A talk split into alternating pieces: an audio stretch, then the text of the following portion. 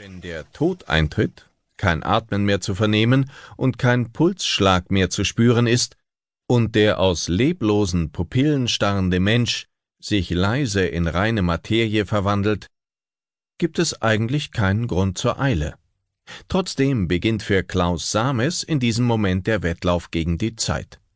Sobald ihn ein Arzt für tot erklärt hat, muss es schnell gehen.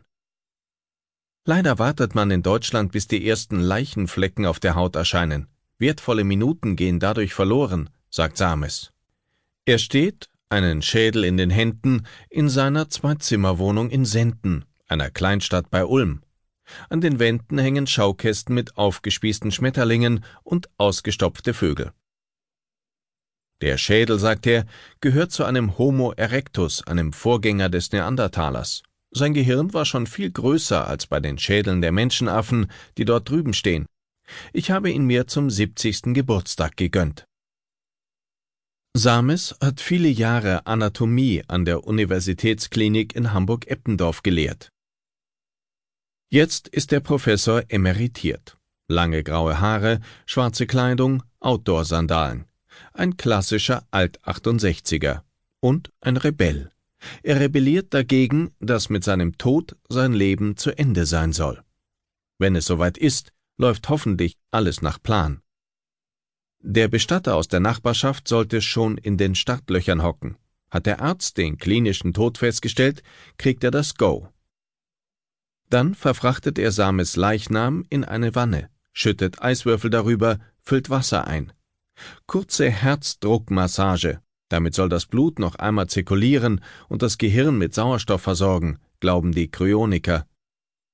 Ab zum nächsten Flughafen. Überführung in die USA in einem mit Eiswasser gefüllten Zinksarg. Am Flughafen von Detroit hieft ein Bestatter mit einem Helfer den Sarg unverzüglich ins Auto und rast 40 Meilen ins Bestattungsinstitut von Clinton Township, einem schmucklosen Vorort von Detroit. Dort warten Ben Best und Andy Sawacki. Wie bei einer Notoperation sägen sie Sames Brustbein der Länge nach durch, klappen den Brustkorb auf. Schnell die Perfusionspumpe an die aufsteigende Hauptschlagader angelegt, Blut raus, Frostschutzmittel rein. Sie packen den Professor in Trockeneis und chauffieren ihn ins nahegelegene Cryonics Institute.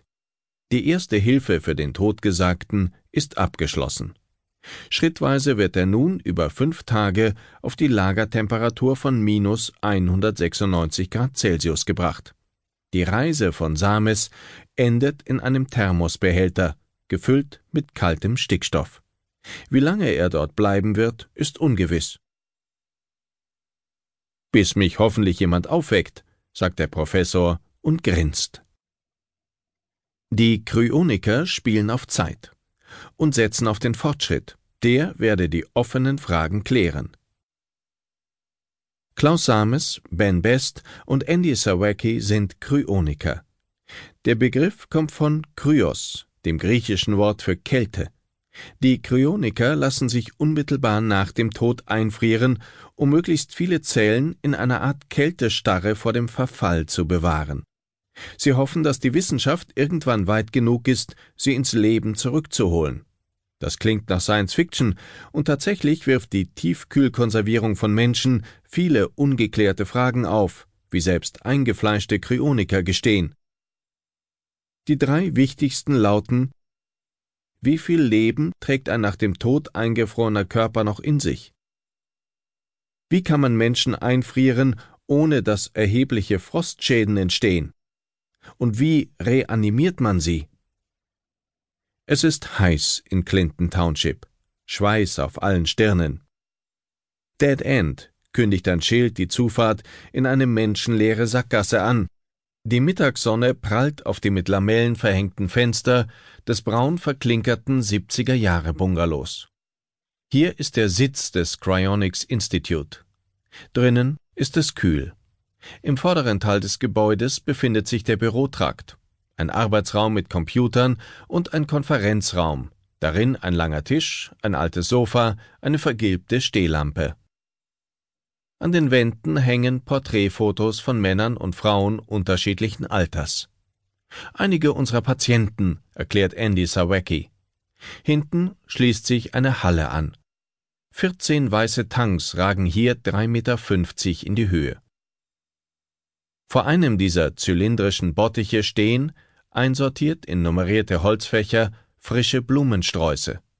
Die haben Angehörige unserer Patienten mitgebracht, sagt Zareki. Auf Eis gelegt. Fast 100 Untote warten in der Nähe von Detroit auf das ewige Leben.